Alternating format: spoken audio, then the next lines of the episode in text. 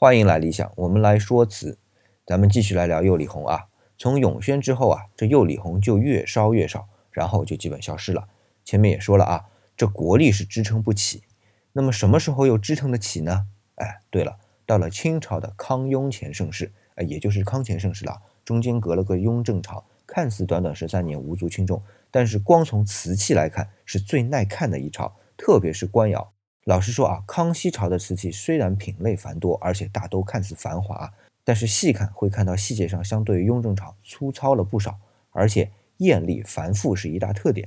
不是说不好啊，但是从审美上，个人认为还是不够提炼。那么说到釉里红，从康熙开始又复活了工艺，但这次复活和上次不同。记得上期我们聊到，这氧化铜要呈现红色，温度要一千三百摄氏度，这隔了将近一个多世纪啊，温度计可是就有了。控制窑膛的温度相对就简单了许多，所以釉里红就开始有长足的发展。因为啊，成品率提高了，成本就下降，甚至民窑都开始能烧制釉里红了。